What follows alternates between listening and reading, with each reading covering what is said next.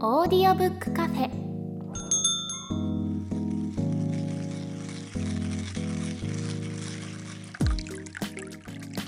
ここはオーディオブック好きが集まるカフェ。今日もカフェ常連でオーディオブックを長年使っている鳥居さんとエフタさんがお店にやってきたみたいです。というわけで本日のオーディオブックカフェ開店です。はい、えー今回のおすすめオーディオブックはエフタさんからということで早速エフタさんのおすすめ作品のご紹介をお願いします。はい。今回ご紹介するのは金間大介さんの「先生どうかみんなの前で褒めないでください」いい子症候群の若者たちです。はい、はい、こちら出版されたのがうん。2022年の3月なんで、はい。ちょうど1年ぐらい前ですね。はい。はい、でまあだから最新の、まあ、今時の若者論と、はい、まあ、正確に言うと大学生論かな、うんうんというふうに言っていいでしょう。はいはい。金間さんはあの金沢大学の教授をしてらっしゃって、い、ろんな肩書きがあるんですが、はい詳しくはあのググっていただければと思います。うんただまあどんな人が書いているのかっていうところをある程度知っておかないとうんこういう話信用できないというか、本当それって思っちゃうタイプの人は、はい。ぜひあのこの方金間大輔さんのお名前で YouTube とか検索してみるのをちょっとお勧めしたいんですよ。実は、うん。そうなんですよ。金間さん自身が話している直接この本について話しているところとかそういうのを今だったら見る今2023年3月あ2月現在なんですけどはい。今だったらあるのではい。それを見てもらうことで、うん。まあ、バックグラウンドとしてこういう風な情報とかがあるんだなとか、うん。そういうのも分かるし、うん。金間さんがどういう感じの人なのかうん。みたいなのも分かるんでそれを見た上でこの若者論っていうのに入っていただくと、うん。あの入ってきやすいかもしれないですね。うんううん。んでまあじゃあどんなことが書いてあるのかっていう最近の若者ってどんな感じなのかっていうところなんですけど、うん。あのこのタイトルにもなってるけどいい子症候群はい。の人が、うん。まあ、増えているっていう話なんですよ。うん。じゃあいい子症候群って、まあ、どういうことなのっていうことを、まあ、代表的なものをいくつか紹介するとはい。まずまあ目立ちたくないみんな。うんうん。100人のうちの1人でいたいと。うん。ね、例えば一元にもですね最近の子は出るらしいんですよ。うん。一元ですよ。はい。一番朝早い、うん。僕も取りましたよ一元。何度落としたことか。はい。もう逆に一周回って寝ないでいくみたいなことをしてましたけど、うん。でも一元もちゃんと出るんですって、うん。で理由は目立ちたくないから、うん。自分が何がそうさせるかというと、うん。自分だけそこに出ていないことによって、うん。周りの人に何か噂されてるんじゃないかっていう不安がもう嫌なんですって。うん。ちょっとわかる。うん。あとはやっぱこれでかいですね。人前で褒められたくない。はい。うん。これですよね。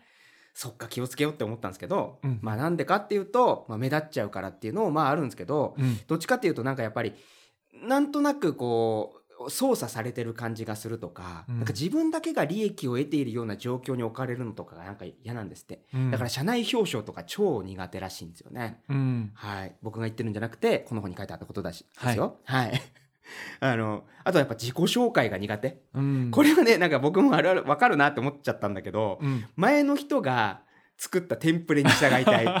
うんうん。前の人がだからな名前何々です出身何々です、うんよろしくお願いしますって言ったら、はい。そのテンプレに従うんでね。うん。何々です、出身は何々です。みたいな、うん。まあ、たまに部活何々やってましたっていうのを、まあ、追加する人がいたりとかすると、うん。でもそれはちょっとやりすぎらしい最近の若者からしたら。うんはい。あとただ指示へのレスポンスはいいんですって、うん。なぜなら貢献したい気持ちはすごくあるから。うん貢献したい気持ちっていうのがすごいからあの何か具体的な頼まれ事をすると、うんそれを一生懸命やるでそれが嬉しいっていう感覚がうんあるらしいんですよね。うんうん、ただあのふわっとした感じで投げられるとうんしんどいらしいんですよね。うん何をしていいかわからない。だから指示はできるだけ具体的に っていうことが書いてありました。うんで結構これをパッと聞いてあのふって思う思うのが、まあ、僕も思ったんですけど、はい。これ Z 世代と何が違うのって思いませんでした？で実際にその金間さんが解説している動画を見たんですけど、はいはい。ほぼほぼ被るらしいです。ああそうなんね。いわゆるくくりとしてね、うん。Z 世代として言われているところとあの世代はあの被るんですけどうん。ただここに書いてあるいい子症候群の人たちはうん。あの Z 世代の特徴に当てはまらない子たちのことらしいです。うん？なるほど。なんかねうん。Z 世代の特徴って、うん。あのまあ、デジタルネイティブ、まあ、これは同じですよ。はい。もうすでにインターネットとかもううん。スマホとかが手元にあった時代の子たちで、プラスあの世界情勢とか社会問題に関心が高いのが Z 世代である、うん。そしてワーク・ライフ・バランスとかにも結構興味関心が高いっていうのが、まあ、Z 世代の特徴として言われているんだけれども、はい。その感じはもう意識が高い。高すぎる。あだからあのいい子症候群の人たちからすると、あうんあっち側の人たちみたいな感覚らしいんですよ。なるほどそう、んでしかも これも面白かったですけど、意識高い系ってもはや言わないらしいんですよ。はいそれはもうバカにしてる感じがしちゃうから、うんすごい人たちみたいな感じの言い方らしい。ではいも僕らとはちょっと違うよねっていううんくくり。うんうんそれが、まあ、金間さんによると、大体半々ぐらいの印象ですって。いわゆる Z 世代っていうような主体的に動けるような人たち、興味関心がワークライフバランスとかちゃんと向いてるような人たちも当然いると。うんうんだけど半分ぐらいはこのいい子症候群にかかってるんじゃないかっていうような話がうん書いてありました。うんまあ、大体これが一つ概要ですかね。うんはい。あじゃあこの若者たちが全員こうなってるっていう感覚ではなくて、うん。こういう層とあとはもう今目立ちに目立ってるその Z 世代というか活躍してる若者たちみたいなことがあるってことですか？そうですね。まあ、あの、明確に分けれるってことではないんだけれども、んまあ多分一般的な特徴としてうん結構増えてきている。これからも増えるだろうねっていうことは、うん金間さん動画で言ってたかな。僕が見た動画では。なるほど、はい。でもすごくこう身に覚えのある話というか。そうなんですよ。ですよね、うん。なんか自分自身の中にもあるし、はい。よく出会うこう若い世代の子たちにも感じることでもありますよね。ここで書かれたことだったことって。そうなんですよね。だから最近の若者ってこうなんだ、えーとかじゃなくて、うん。いや、この感じ自分の中にもめちゃくちゃあるなっていう、んうん。割と自分事として読めるところ多かったんですよね。うんうんそうですよねだからなんかすごく自分のことを言われてるような気持ちにもなるし、はいなんか自分が最近の若い世代はっていうふうに思う気持ちもあったりしてちょうどなんかこう間の狭間にいるような感覚になりましたよね。そうですね。だから僕らの、まあ、一、一個10年、20年、まあ、下の人って感じなのかな？多分そうですよね。そうですよね。うん僕ら、まあ、大体40、40歳に差し掛かるくらいなんで、うんうん。だからまあ、一干支が一周したぐらいの人たちだと思うんですけど、うんまあだから近いところがあるっていうのは当然ですよね。うんでもやっぱりその中でこうあなんか僕らがプラスだと思ってな投げかけていたことというか働きかけていたことが、実は相手にとっては嫌なことだったっていうことが結構はっきりしませんでしたか？これでそうなんだよ。そうですよね。いや、これはね、難しいというか、まあ反省はしましたよ。やっぱり。なんかそんなに気持ちいいことじゃないんだなって思ったのが、うん。まあだから例えば、君は将来何がしたいのって聞かれるのがはい。一番苦手うん。らしい。うん。っていうか、もう聞かれ飽きてる。うんうんそっかーって思ったんだよね。うん。いやー聞いちゃうなでも 興味あるしとか思って、でも昔やっぱそれをずっとやっぱ主体性主体性みたいなところを言われながら育った世代だから、もうほんともう言われ疲れてるみたいなうん。感じらしいですね、うん。はい。だからそうですよね。あの言われす疲れてるっていうのが一番正しいんですよね。だからうん。なんか子供たちが勝手にそうせ育ったってわけではなくて、はい、今の社会的な圧力の中で育つとこういう子たちになっていくよってことじゃないですか。いやもうほんとそそうですよね。だからなんかむしろ僕らが押し付けてきた正しさに染まっちゃってるがゆえにこういう子たちになったよねって話なんだと思うんですようね。いやほんとそうなんですよ。あのこの本僕最初の頃最初はだからその今時の若者和論が、はい。まあ、結構軽いタッチで描かれていくじゃないですか、はい、うん。だからまあしょうがないなみたいな感じで聞くもんなのかなって思ってたんですよ。うん。で若干ちょっと違和感も感じてたわけ。だから、うん。なんかそうやってこうなんか若者をこう笑うような感じでいいのかなって思ったら、うん。最後ね最後の方でどんでん返しがあるわけ。これを作ったのは、うん。あのあなたたちでしょっていう話があるんだよね。うん。もうそこすごい衝撃的で僕の中で、ほん。とそうって思っちゃって、うん。ちょっと反省しましたね。ううん。んなんかあだからこう主体性主体性ってずっと言われてきたじゃないですか。うん。でだから自分で結局主体性主体性って言ってるけど日本がやっぱその主体性があるかどうかってやっぱ最下位なわけですよ、うん。いろんな調査からね。うん。であなたたちができてなかったことを若者に求めてもね、うん。っていうこと。うん。本当そうだうん。ないやすごいなんか身につまされました。いやそうですよね。そういうものを敏感に感じ取ってるのが子どもたちであるっていうことでもありますからね。いやそうなんですよ。もう敏感すぎるぐらいにうん。それを感じ取って、やっぱだから若い頃からそういう圧にさらされながら生きて、だからサバイバルした結果っていうのは結構いろんなとこで金間さんおっしゃってたと思うんですけど、うん。本当そうだよな。生きる術として身につけてきたスタイルなんだよなって思いました。うん。うん。そうですよね。だから今の世の中の中でどうにかこう自分がはい、いいポジションとまでいかなくても、うん。何かこう不利益を被らないように生きてきたらこういう風になってったってことですもんね。そうなんですよ。必死にだからこう生き抜くためにうん。身につけたスタイルなわけでう、んそういう世界にしたのは我々だからね。うんでで別にでも金間さん自身もこのいい子症候群が悪いとかいいとかとは言ってないっていうのは、でも結構ね動画でも強調してたんですよね。うんううんん別になんかそそれが悪いから悪いことしちゃったなって思うのもちょっとお門違いだと。うんうんだからこうどうしたら彼らにもうちょっと主体性を上げを高められますかね？みたいな、うん。そんな問題意識を持って接すること自体が、うん。もうちょっと間違ってる可能性ありますよみたいな話もあって。ああ確かうに、ん、うん。ああそうかと思ってね。そうですよね。なんか普通にこう会社に入ってそこかはら同世代の人たちとずっと付き合っていくと、なかなか今の若い人たちがどういう考え方を持ってるかってことに、あまりこう触れないでいくから、はい。だから割ともうその教育の答えみたいなものが出てるにもかかわらず同じことを強要しようとしてうん。よりこう煙たがられるというか、はい。だからむしろ今の若い子たちにどういう反応が出ててそのなんだろう教育を施した結果がこれであるってことが分かったらそれに合わせてまた自分たちのアプローチを変えていかなきゃいけないじゃないですか。社内での教育とかもそうだと思うんですけど、だからそれを知る上ですごくいい本だなとは思いましたよね。うーん。そうっすね。鳥居さん的になんかこの辺が面白かったとか気になったとか。なんですかね。いやいろんなことが結構衝撃的だなと思ったんですけど、はい個人的に結構ハッと思ったのは、えー学生の方が企業よりもリクルートスーツを着たがっているっていう話。ね。面白いなっていうふうに思いました。最近はやっぱりこういろんなところでこう毎年その時期になるとツイッター上であのリクルートスーツの学生たちが並んでる写真がはい。上げつらわれてこう批判されるじゃないですか、はい。だから企業さんの方はむしろしいや私服で来てくださいねというかそういう呼びかけをしてるらしいんですけど、はい。学生たちがそれを嫌がるんだっていう話で、っうんていうのはやっぱりその私服っていうものを見られて何かしら判断されるのはリスクが高いと思うから、うん。みんなで同じにさせてくれと。うん。その方が学生たちにとってはその目立ちたくないとか埋もれたいとかいう話の時に都合がいいからそれをあえて選んでいるって話はなんか面白いなと思いました。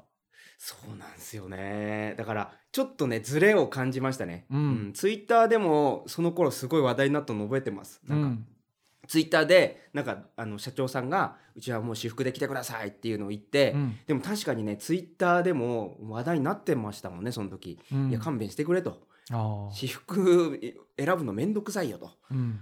どうせでもそういう私服とかで判断するんでしょとかね、うん。うん、だからなんかなこれ自分事として考えるとじゃあどこで判断してもらえばいいんだろうみたいな。どこまで行っても、うん。どっかでは判断されるわけじゃんそれが遅いか早早いかみたいなうん。ところだったりもするんだけどね、うん。いやでも難しいな。うん。でもやっぱりそういうふうに判断してるんでしょっていうなんか大人の欺瞞に対してこううん。子どもたちがそれを何かこう感じ取ってるがゆえのそういう行動なわけですよね。そうなんですよね、うんだからやっぱりいいようにあいいように利用されたくないっていうことに対するうん。防衛っていう話も出てきていて、うん。うん。だからやっぱだから僕らがうん。選ぼうとしてるとか主体性って言いながら実はこうコントロールしたいというか、うん。楽したいみたいなうん。なんていうんですかね空気感。はいそういうのがビッシビシに伝わった結果なんだろうなっていう感じいやそうですよね、うん。だから僕らがこう建前で言ってるところと本音で言ってる部あ部分？のその本音の方を見られちゃって それを避けようとされてるってことですよね。あ本当そうっすね、うん。そう本音がだからそういうところが出ちゃうんでしょうね。うん。うん。やっぱなんか我々が我々自分事として向き合っていく問題ですよっていう話だと思うんですよね。うんうん。うん。だから僕らがあの挑戦をしていく姿を主体性を持ってほしいんだったら、うん。主体性をじあなた自身がうん。持ちなさいってことだと思うんだよね。うんうん。そう。それがなんか大きいメッセージでしたね本当そうになんですよ。うん。いやだそう。だから本当になんかもちょっと年齢とかを言い訳にしてたなっていう反省は少ししましたねやっぱね。ううん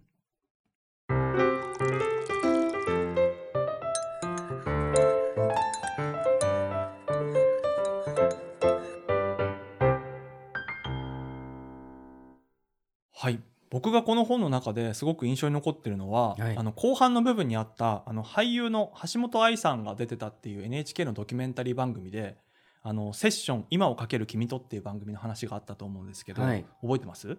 あ覚えてます。はい。僕あの番組ちょうど NHK で自分も見てたんですよね。すごい。ですごく、くいい番組だなっていうふうに思ってて、うんでこの著者の方もまさに橋本愛さんがおっしゃっていたことが自分も言いたかったことだっていうふうに語られていて、なんかかその、うん、中学生のバレーボール部の、えー女子の子が悩んでいてやっぱりその周りの目が気になるとか、なんか自分だけ声出すのが嫌だみたいな話部活の最中にみたいな。そういう時にどうするかって話で橋本愛さんがその自分自身も中学時代いろんな他人の目が怖かったけど、そのネガティブな妄想をポジティブに変えてみるといいんだよっていう提案をされていて、でそういうふうに周りも自分みたいに皮肉めいて世界を眺めてると思ったら自分もそういうふうに見られてるっていうふうに思っちゃってどんどん自分の行動が制限されていくけどそうじゃなくて自分がポジティブに世界を見れば相手もきっとポジティブに見てるはであろうっていう推測が働くから、うん。自分もより自由になるみたいな。だから、うん。常にそれを決めてるのは自分側にあるんだよっていうことを、うん。その大人目線から橋本愛さんが伝えていて、うん。それすごくいいメッセージだなと思って、ななんか印象に残ってるんですよね。なるほど、うん、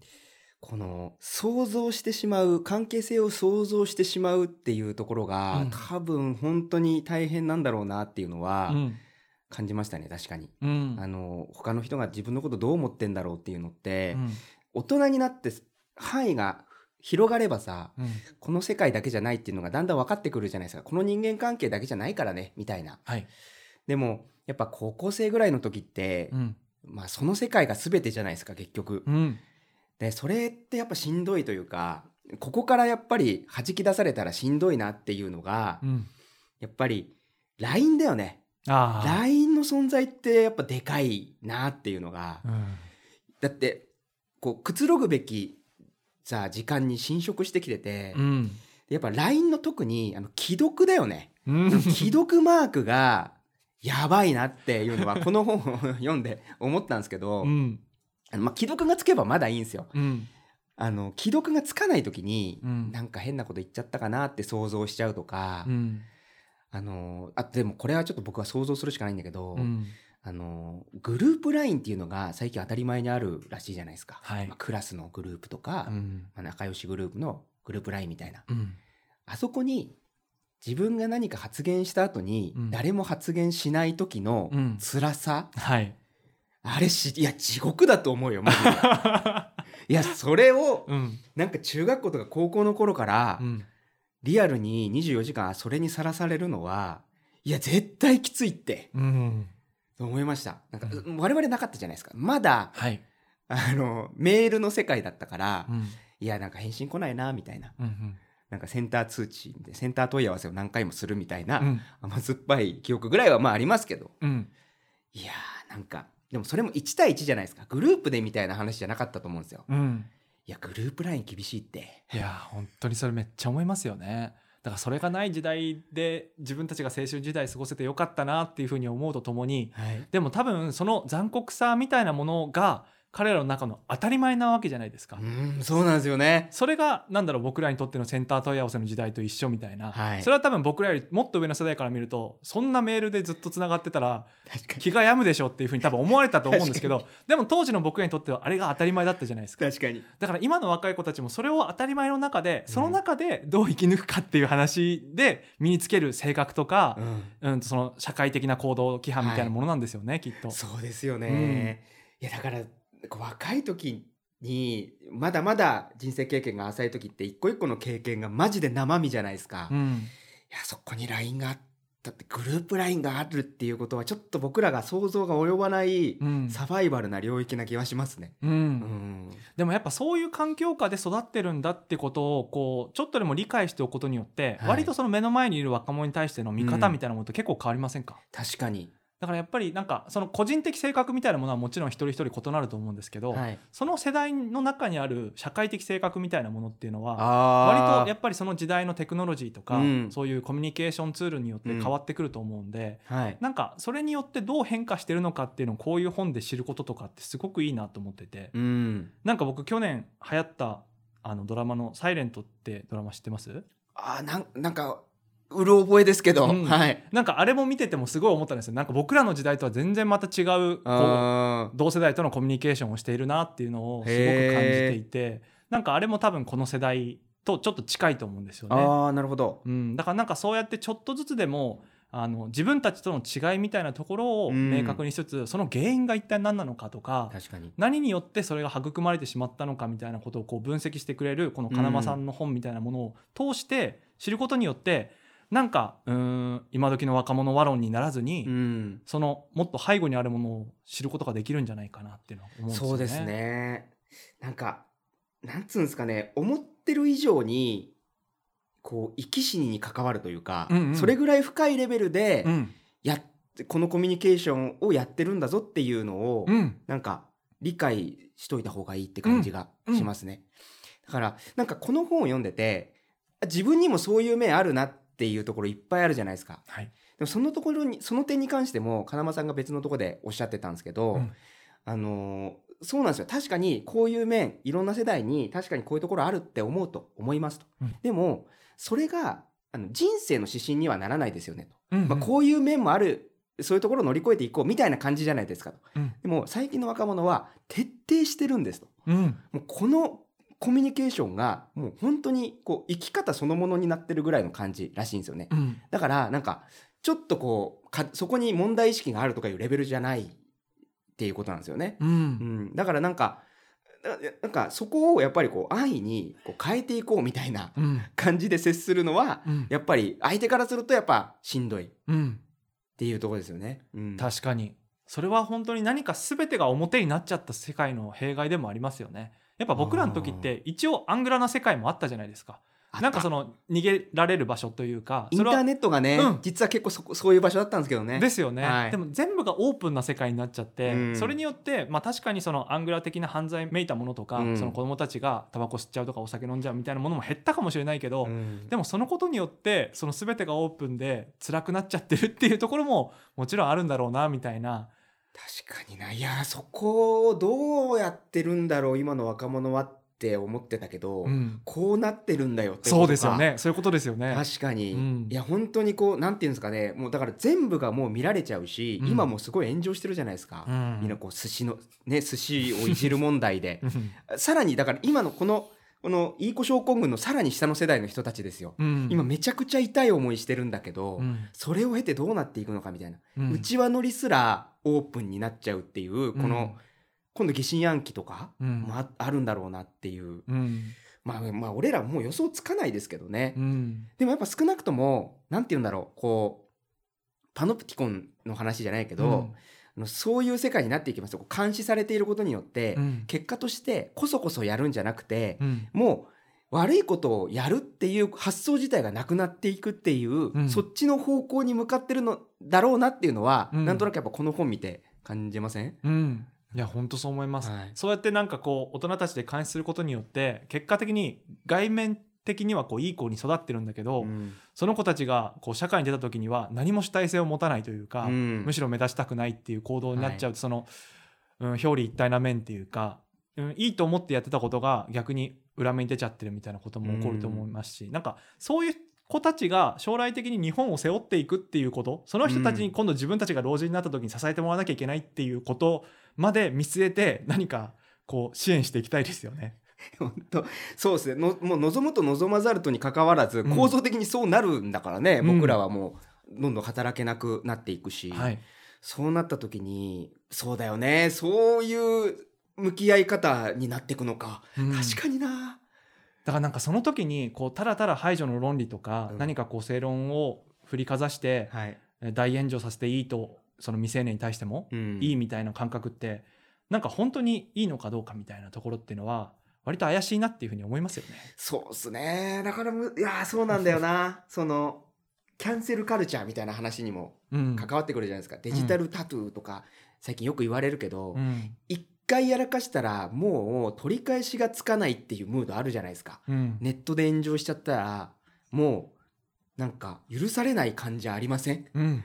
いやこの恐怖って結構すごいものがあるんじゃないかなっていう気はしますね。うん。うん。僕らとは多分比じゃないんじゃないですか、うん。その感じ。だから何かこう冒険してみようとか挑戦してみようみたいな感情があっても、そんなことをしたらっていうのがふとでよぎればしなくなるじゃないですか。でもその子たちに将来起業とかしてもらったりとかうん。何か新しい事業を開発してもらってうん。稼いでもらわない限りはこの国が成り立たないんだっていうふうに考えたらそういうものまで奪っちゃったらうん。将来困るの僕らだぞっていうとこいや本当そうの感覚って意外と結構ハッとさせられるなっていうふうに思いましたね。そうですね。だ本当になんか自分事として考えさせられたというか、うん。もう単に結果であってまあだからじゃあ申し訳ないと思うのはちょっと違うのかもしれないけど、うん。でやっぱりその挑戦っていうものを大切だって思うんだったら、うん。自分が挑戦しないとなっていうのは、うん。あとやっぱね失敗を見せっていい方がすっごいこうありきたりな結論なんだけど、うん。でも僕の中ではすごくなんかそこの思いをうん。こう奮い立たせられたってのは、うんいやこの角度から奮い立たせられることってあるんだってぐらい実はちょっと感動した本なんですよね。あー確かうん。にそうかもしれないですね。やっぱそれは言葉でいくら言うよりも、はい。やっぱ背中で語るしかない部分ってめっちゃありますいやもんね本当そうなんですよ。こだって背中で背中を見てきて育ってきたんだもん。そうですね。みんな、うん。いやこれからもそれそれをするだけなんだよね。うん。いやそう。はい。さて本日も閉店が近づいているみたいです。このカフェではあなたからの感想や質問おすすめのオーディオブックなどお便りをお待ちしてます。お便りは番組詳細欄にあるメールアドレスからお寄せください。お便りをお寄せいただいた方には audiobook.jp で使えるポイントを差し上げます。また番組公式 Twitter もありますので感想は「ハッシュタグオーディオブックカフェ」をつけてツイートしてください。それではまたのご来店をお待ちしております。